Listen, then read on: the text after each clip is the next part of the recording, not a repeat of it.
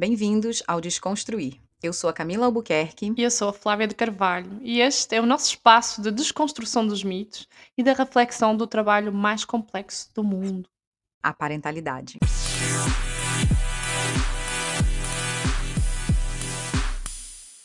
Hoje estamos com a convidada do nosso primeiro episódio, Luana Marque, nutricionista e coach. Mãe em construção do Zai, que está grávida de 31 semanas de outro menino. Bem-vinda, Lu. Obrigada pelo convite. É um prazer poder recebê-la no lançamento do nosso podcast. É, então, hoje o nosso tema é a respeito de uma afirmação muito comum, uh, talvez muitos pais se identificarão, que é o eu nunca. É quem nunca disse eu nunca antes de, de se tornar pai uh, ou mãe? Não é? E a minha pergunta passo para ti, Luana, é tu alguma vez, antes de te tornares mãe, disseste eu nunca? Nossa, várias vezes. Com certeza é, é algo que antes de você se tornar mãe, na verdade, até, até mesmo enquanto você está grávida, que você tem né, a, as expectativas de como vai ser a, a sua forma de parenting. É, você sempre tá ali no, no eu nunca, nunca vai acontecer e a gente acaba é, já pagando a língua nos, nos, primeiros dias, né, do nascimento já, é, nessa parte do, do eu nunca. E quais seriam esses eu nunca que você já falou durante a sua primeira gravidez ou antes de se tornar mãe do Zay? Eu acho que um dos maiores uh, eu nunca seria a parte de é, cama compartilhada, né? E que eu jamais deixaria uh, um, o meu filho dormir comigo na minha cama. E na verdade é, isso aconteceu por um bom tempo, até uh, um ano, tá, é mais ou menos um ano de idade quando a gente foi visitar o Brasil pela primeira vez e na volta a gente voltou com um jet lag gigante e foi o começo da cama compartilhada por um tempo, onde é, era muito mais fácil deixar na cama, porque na cama dormia a noite toda, do que é, ficar levantando e indo até o quarto é, seis, sete vezes à noite. Então a gente acabou, né? Ah, vai ser só por uma semana mas essa semana durou uns meses e até hoje vira e mexe, às vezes acaba no meio da noite indo parar no, na cama vez ou outra, porque é, é muito gostoso também. Acho que é, é, lógico, atrapalha bastante o sono. não vou dizer que não, nessa dessa parte não é, não, não atrapalha, mas às vezes é tão gostoso ter eles mais pertinho da gente. Então, é, acho que o meu maior é, eu nunca foi esse ah, tá. Uma sensação de segurança, né? Para você e para ele também, né? Tá sim, tá sim. Outro, né? É, e mesmo a gente tem essa rotina já de. E mesmo antes, de todo dia de manhã, quando ele acorda, trazer na cama, falar bom dia, ficar um pouco junto. É... E, e, é uma sensação tão gostosa, e eu acho que essa coisa de às vezes na, à noite, eu, pelo menos até hoje, não consigo dormir a noite inteira sem acordar e dar uma olhadinha na câmera e ver se tá tudo bem, se tá na posição certa, se não tá muito frio. É, e às vezes quando tá do ladinho da gente assim, é tão gostoso porque é, você tá, você tem essa proximidade, proximidade, você se sente segura de que ele tá bem e você sabe uhum. de que para eles não tem lugar mais seguro do que estar tá ali com a gente também. E Sim. como é que foi para ti, Luana, né, lidar com esse eu nunca, né, uma coisa que parecia que estava bem estipulada antes de ser mãe e de repente a situação aparece e vira até uma questão de sobrevivência, né? É, e sobrevivência eu falo né, da, da, da, privação do sono e por aí fora tu sentiste que houve uma rigidez, enfim, da tua parte, ou foi algo que, assim, te, lutaste contra esse eu nunca, ou, enfim, só aceitaste? Eu acredito que foi mais uma aceitação, mas eu acho que essa aceitação ela veio de uma forma fácil, porque foi um consenso e uma decisão minha e do meu marido de estar tá, é, é, aceitando aquela, aquela situação né? Não foi uma coisa é, um tá tentando brigar com o outro para que seja feita diferente. E quando a gente tomou a decisão de não, peraí, vamos é, voltar a adaptar ele na, no quartinho dele, porque é, até mesmo logo vai vir o segundo e para ele vai ser difícil de dormir com um newborn do lado e tudo mais. Também veio em conjunto e veio a ajuda de que é, eu acho que é sempre a parceria. Não, olha, é, você tá grávida, eu vou levantar, se ele acordar, eu vou até lá, é, a gente vai fazer essa adaptação. Então, eu acho que ficou mais fácil a aceitação por ter sido uma decisão em conjunto. E também porque é, né, durante os, todos esses, esse um ano antes, é, tiveram várias coisas que eu acho que a maternidade foi me ensinando a ser mais flexível e a entender de que é, a gente não tem controle sobre nada, né? Sobre é, a, mesmo que por mais planejada que seja a rotina, a rotina ela não vai ser 100% fixa, ela precisa ser flexível. É, por mais que a gente sonhe e visualize que nossos filhos, nossos filhos não vão ter problema de saúde ou a gente não vai ter nenhuma dificuldade nesse sentido, elas vão aparecer. Então, acho que a maternidade foi ensinando também, trazendo essa flexibilidade. Sim, que não tem, não tem como ter é, perfeição, né? Em nada. Principalmente não. na maternidade. Não depende só de você, né? Tem muitas outras coisas que vão acabar contribuindo, então realmente não tem como ter esse espaço para nenhuma rigidez. Teve algum eu nunca que você é, já falou e acabou fazendo depois e que te incomodou de alguma forma, ou que você ficou repensando, caramba, eu tô fazendo, eu falei que não ia fazer e tô fazendo? Teve, teve. Eu acho que principalmente na parte da educação, né, de ah, eu não vou gritar ou eu não vou ser estrita, né, e é, eu vou explicar, eu não vou perder o controle e às vezes no calor do momento você acaba perdendo o controle e também se sentindo culpada é, por perder o controle, né, por não conseguir manter uhum. a calma é, mas eu, é, eu acho que, apesar da minha personalidade ser muito orgulhosa, às vezes muito difícil de voltar atrás de decisões, também é uma coisa que a maternidade me ensinou muito. É, peraí, eu não deveria ter agido dessa forma, mas a adulta que sou eu, é, se eu escolhi né, é, que a minha educação fosse diferente e eu, às vezes quebrassem alguns ciclos que né, é, é, não foi da mesma forma comigo, eu tenho que aprender a mostrar para ele que e admitir que eu errei. Então, é, essa coisa de voltar e explicar: olha, eu me chateei, mas desculpa, eu não deveria ter gritado, eu errei. É, eu acho que agora, principalmente, eu venho sentindo muito mais nesse último trimestre da gestação a, a coisa do hormônio à flor da pele, e às vezes tá mais sem paciência.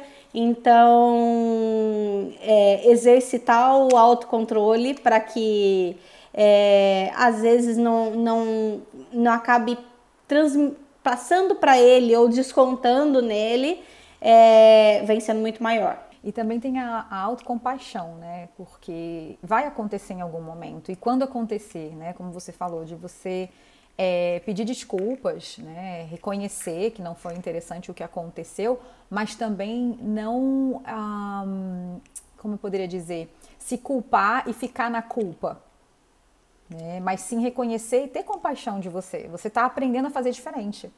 Sim, eu é acho fácil, que é aquela parte da, de realmente estar em construção, né? É, Exatamente. É uma coisa que vão existir vários erros a gente vai estar tá sempre, e acho que em tudo na vida vai estar tá sempre pensando e se, né? Mas uhum. é, todos os erros vão ser na tentativa de acertar. Então é isso que eu tento sempre carregar para mim. Eu tô dando o meu melhor. Às vezes o meu melhor não vai ser o melhor que ele merecia e eu vou estar tá sempre tentando melhorar, mas eu tô tentando, tô dando o meu melhor. Uhum. E vale lembrar que talvez a parentalidade ela não é sobre nunca falhar. Os filhos precisam que os pais falhem com eles, né? Até para eles encontrarem outras formas de se uh, orientarem na vida. Acho que tem a ver com isso que tu falaste, Luana. É, tá, é esse falhar, né? Nós estamos na vida, nós falhamos todos, todos os dias, né? É por isso é a condição para estar na vida. Mas é esse dar um passo atrás. É, eu fiz isto, ou isto aconteceu, e agora vamos colocar palavras nisso. Vamos uhum. falar desculpa, ou vamos falar sobre o que aconteceu. E acho que isso é importante, não sei, talvez relembrar essa ideia para as pessoas que hoje em dia né, tem um movimento muito né, do, do, dessa educação positiva e uhum. tudo mais, que é importante, mas eu não sei se em alguns momentos algumas pessoas podem confundir isso com o nunca falhar, com o ser perfeita. Não é disso que se trata. Trata-se talvez de quebrar ciclos, como tu mencionaste, né, Luana?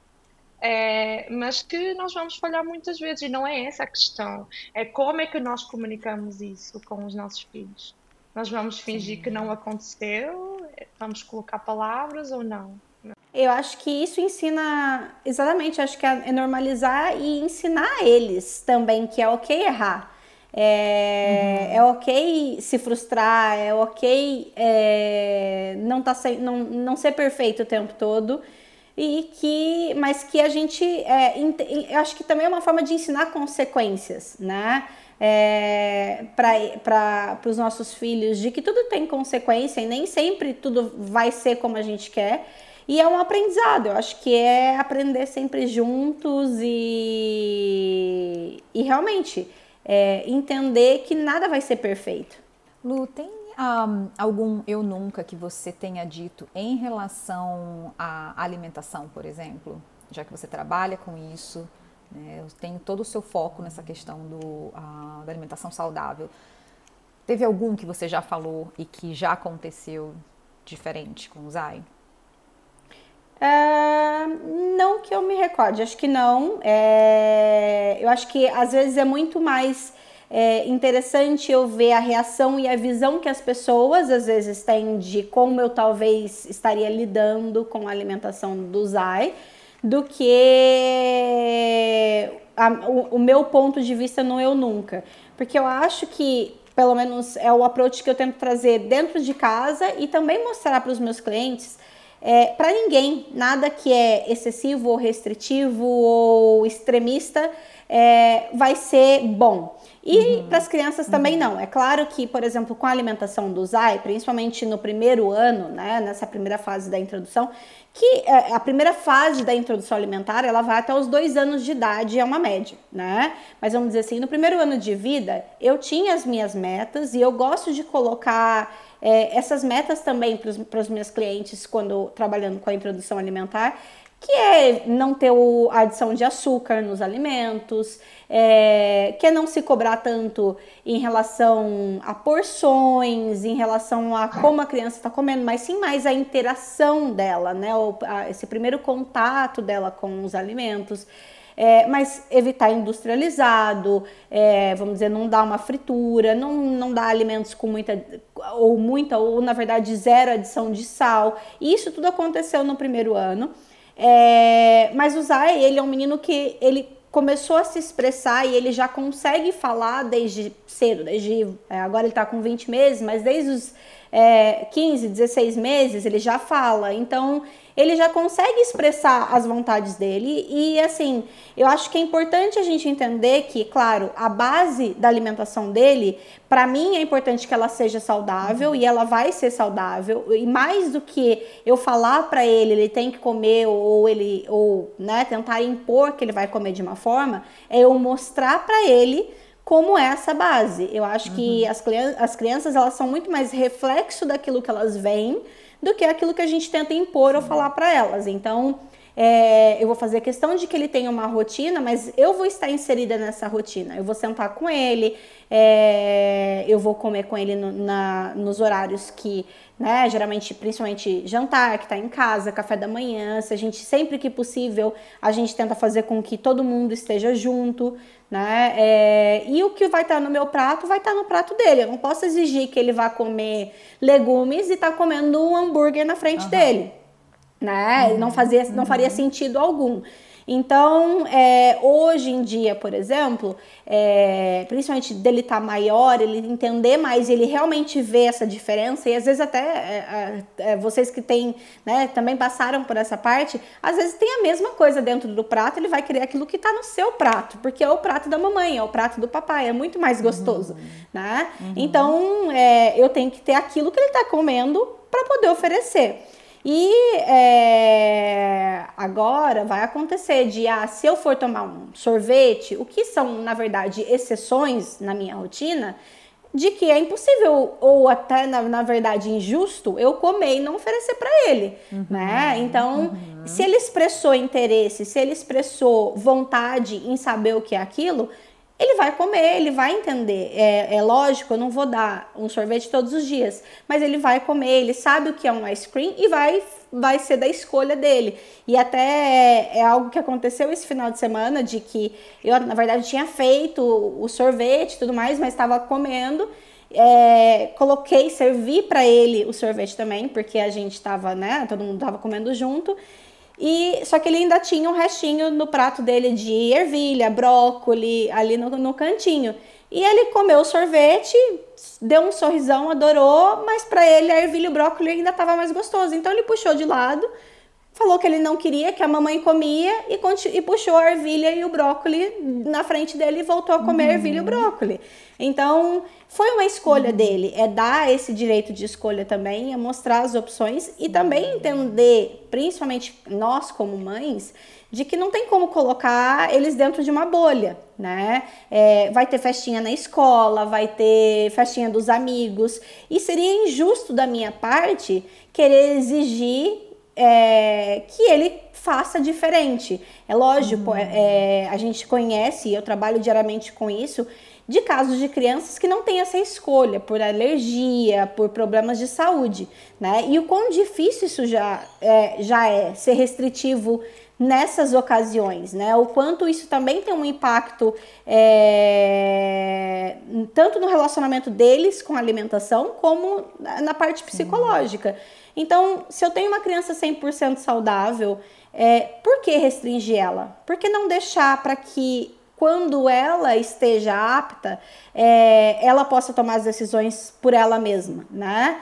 Então, eu acho que é mostrar a base, é fazer toda essa fundação, ensinar né, a importância de cada alimento, a importância, claro, de se alimentar saudável na maioria do tempo, mas de, é, dar esse livre-arbítrio para explorar, para conhecer, para poder é, socializar também, porque nada, a comida nada mais é que uma forma de socialização. Uhum. Então, uhum. eu acho que é, é mais ou menos assim que eu tento é, colocar para ele e também passar no dia a dia nos meus atendimentos para os meus clientes. É, o que dá para ouvir assim é muito a questão da, do respeito e também da flexibilidade. Né? Então, de você dar a oportunidade dele experimentar, ele saber qual que é a base, como você falou, mas dá a oportunidade dele experimentar, porque em algum momento isso vai realmente acontecer, não tem como privar. Sim, eu acho que tudo aquilo que é proibido é, se torna mais tentador, uhum. né? Então, é, é, também não mostrar a diferença. Eu acho que é, a gente, como adultos, né, é, trabalhando com adultos também, você vê o quanto a cultura, a, a, toda a parte cultural envolve, que envolve a alimentação tem um impacto no seu relacionamento uhum. com a alimentação, nas suas escolhas, no seu ciclo de dietas, no efeito sanfona. E é, é, é, eu acho que a base envolve isso também. Não envolve só trabalhar a imunidade, trabalhar crescimento, trabalhar a saúde da criança em relação ao agora, mas sim no futuro também, o relacionamento como ela vai ter com a alimentação uhum. no futuro. É, é não rotular, porque alimento é alimento. Se a gente ficar rotulando, a gente usar o alimento como forma de recompensa ou às vezes de castigo, ah, não vai ter sobremesa, não vai ter isso, não vai ter aquilo, a gente é, tá já é, fazendo de forma errada e também traz, é, causando Sim. um impacto negativo para o futuro. Então, acho que o mais importante é isso, é não uhum. rotular, é mostrar que é alimento. É claro que se você oferecer todo dia um biscoito, um processado, um, um sorvete, vai ser muito mais difícil, né, para o paladar dessa criança no futuro aceitar uma alimentação saudável.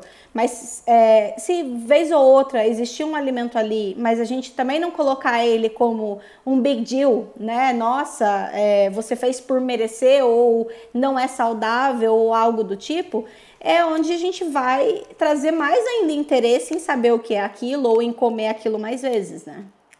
Sim, é, de certa forma, Luana, né, eu escuto não ficar numa rigidez, né? Uh, com a criança e quando estavas a falar também né, de como tu lidas com essa questão da alimentação com o teu filho, que é escutá-lo, não é? Porque é isso, cada criança é diferente, cada criança tem os seus desejos no mundo e ao mesmo tempo eu também é, tenho essa questão de confiar é, na educação, né, nos valores que tu queres passar para o teu filho.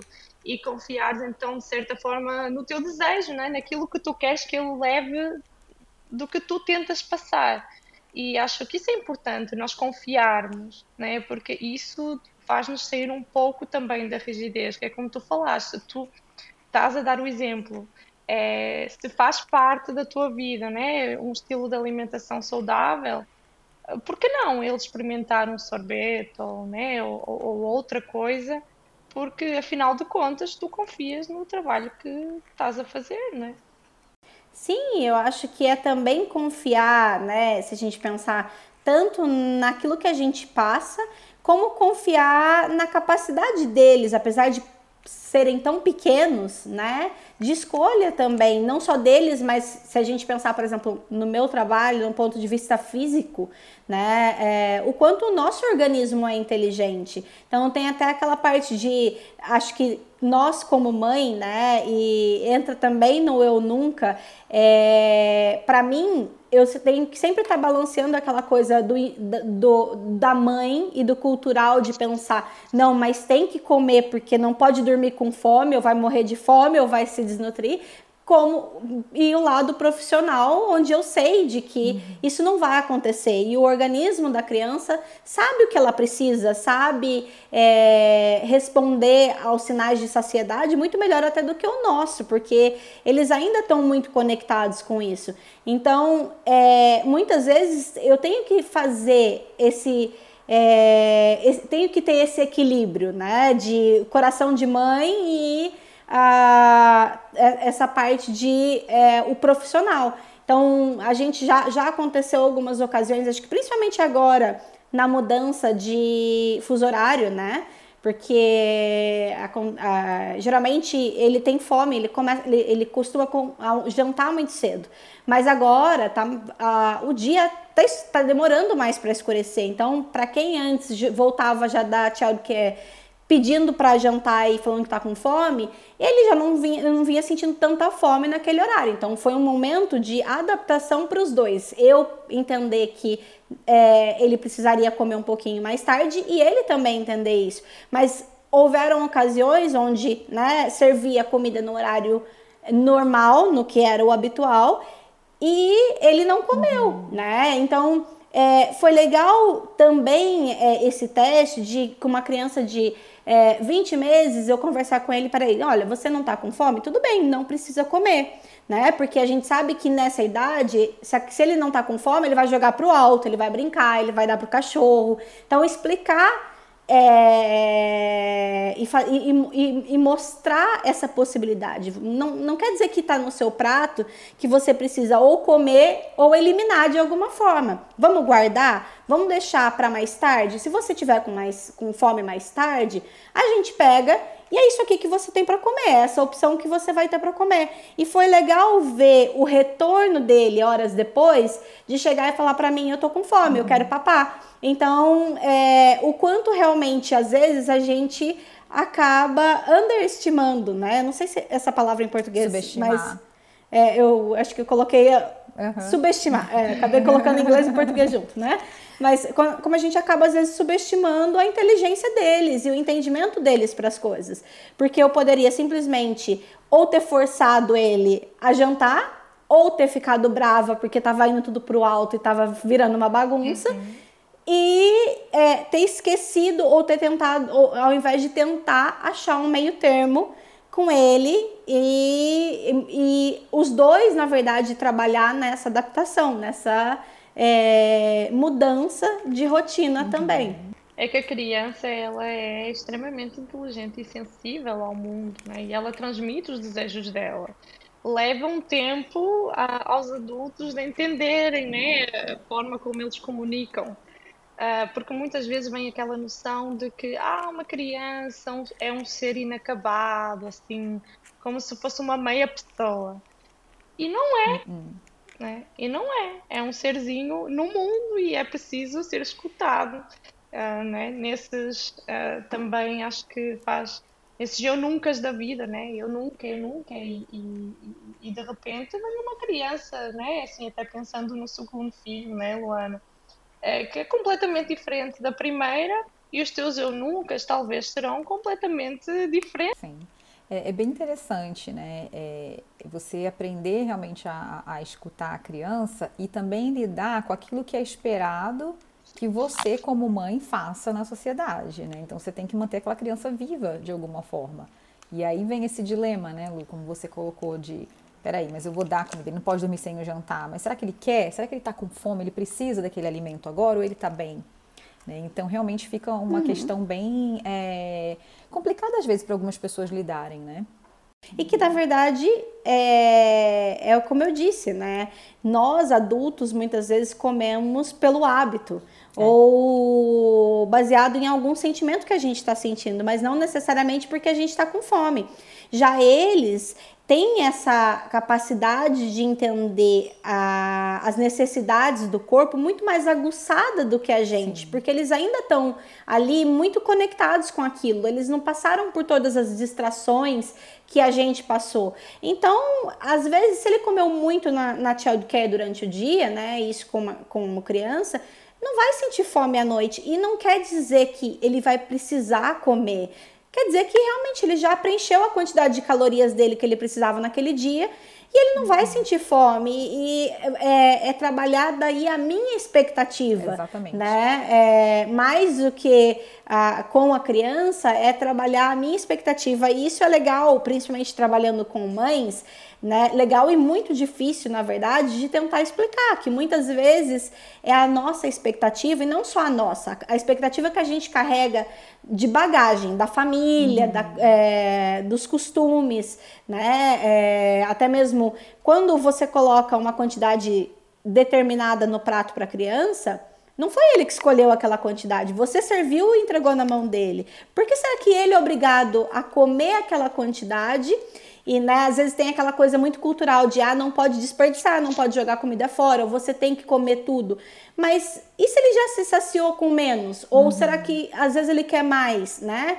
É, é, como é que a gente pode definir essa quantidade é, e, e, esquecer às vezes de, de respeitar o desejo da criança ou realmente a fome da criança? Então são coisas que é, diariamente a gente precisa trabalhar a nossa expectativa, aquilo que a gente carrega como bagagem, o que a gente espera, né, para não se frustrar, porque realmente, principalmente acho que no primeiro estágio da introdução alimentar, muitas vezes você vai cozinhar vai colocar ali e vai acabar jogando fora, porque a criança não vai comer. Isso não quer dizer que a introdução alimentar está sendo ruim. Se ela, se ela se conectou com o alimento, se ela interagiu, se ela brincou, se ela estava ali feliz, se ela aceitou ficar no cadeirão, já é um super plus, né? Já é uma vitória na, na introdução alimentar. E é a gente trabalhar com a nossa frustração no sentido de que o que a gente espera que a criança esteja fazendo ou não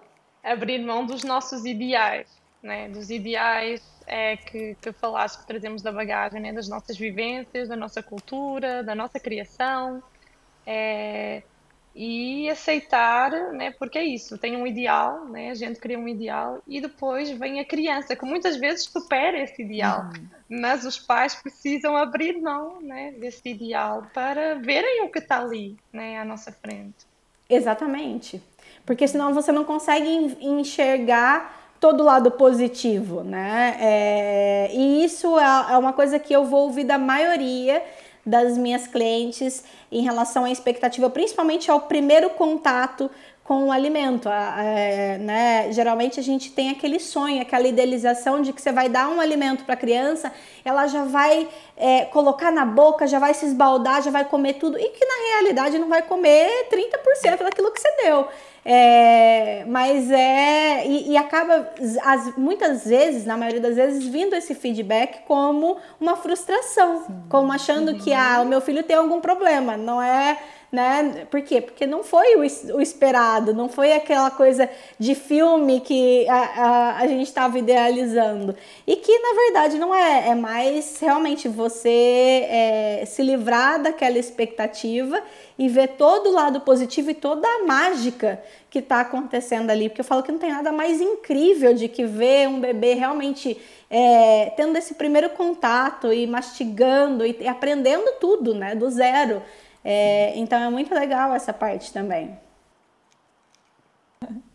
Lu, é, como que você lida com o eu nunca dos outros, né? Em tom de crítica para as suas escolhas? Ah, eu acho que vamos dizer assim, 50-50. Eu acho que nessa parte, quando você mora longe da família, ah. né? Isso às vezes é conversas que a gente vai ter com amigos ou até mesmo é, já tive com o meu irmão que também tem é, um bebezinho agora de um ano é, você tem de certa forma uma sorte de que você tá meio que é, blindado dessas críticas e desses, é, desses julgamentos, porque as, eles não estão aqui vendo 24 horas por dia e na verdade o contato vai ser às vezes né, meia hora é, pelo telefone ou por vídeo, algumas vezes na semana. Então é, essa parte é boa, porque mesmo que, lógico, sempre vai existir a crítica e o julgamento, mesmo que de longe, você desligou o telefone, aquela crítica ela ficou para lá, né? Vai, você não vai ter que ficar ouvindo. Então, de certa forma, eu acho que a gente tem essa sorte, é lógico, carregando com muitas outras dificuldades que existe morar longe da família. É, eu vejo essa como um ponto positivo. Mas uhum. é, eu, eu acho que outra coisa que para mim me faz com que seja mais fácil é que eu sou muito decidida. É, a crítica e o julgamento ele vai me incomodar. Às vezes eu vou bater de frente e eu vou expor uh, o meu ponto de vista é, que é muito da minha personalidade, às vezes de, de, de, já colocar o meu ponto de vista e não simplesmente só guardar para mim. Mas eu também não vou deixar essa crítica ela impactar de alguma forma uh, nas minhas escolhas. É claro que é, uhum. a gente sabe que nem sempre a crítica é negativa, ela vai ser construtiva, né? Então a gente também tem que ter é, ser maleável ao ponto de às vezes conseguir absorver alguma coisa é, que venha uh, de, um, de um determinado comentário, que na, no primeiro momento com certeza vai incomodar, né? Uhum. Vai te deixar meio que irritado mas, mas também é ser maduro ao ponto de que, peraí, é, deixa eu agora sozinha processar isso e ver se de alguma forma cabe dentro da minha rotina.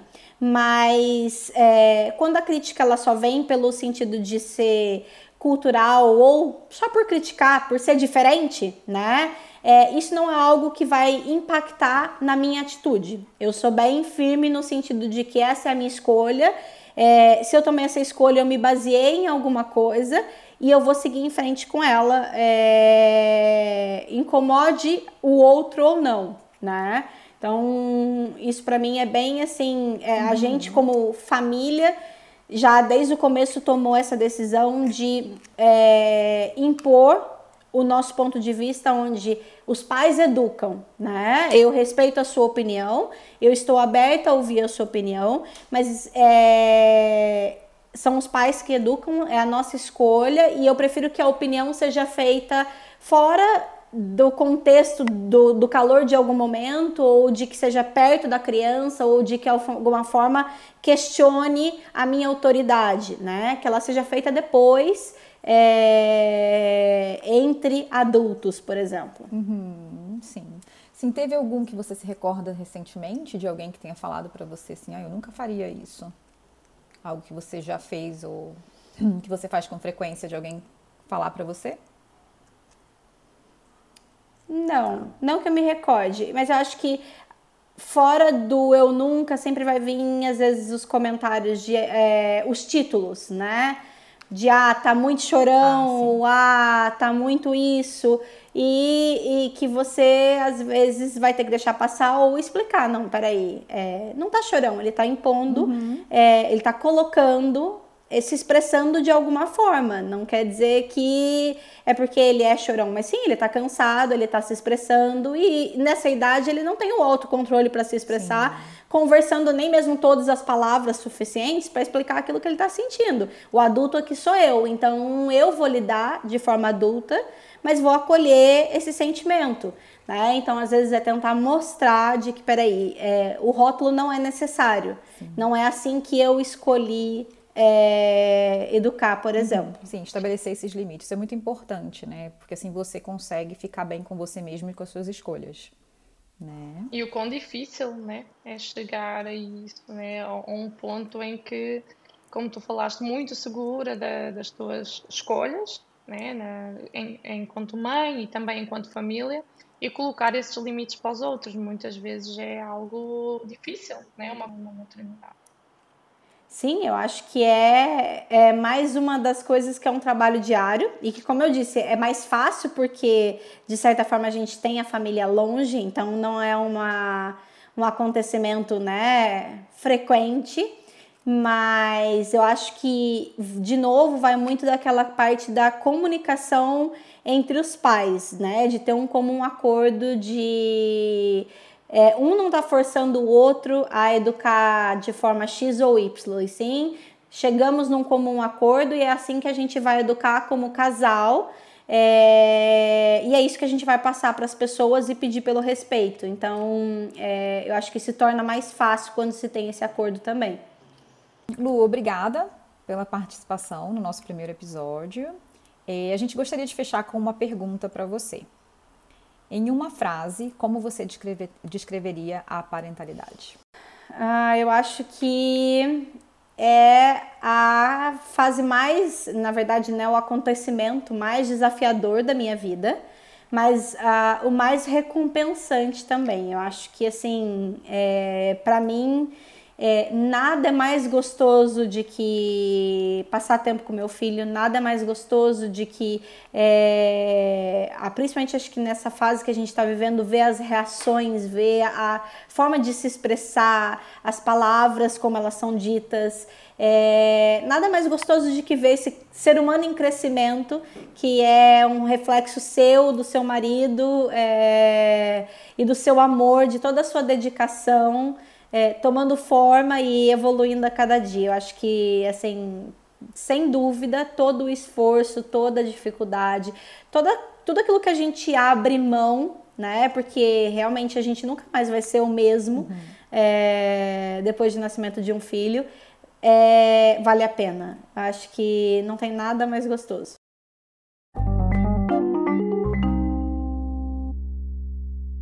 Se você se identificou com esse episódio, ative as notificações. Siga o nosso podcast na sua plataforma favorita e no nosso canal do YouTube.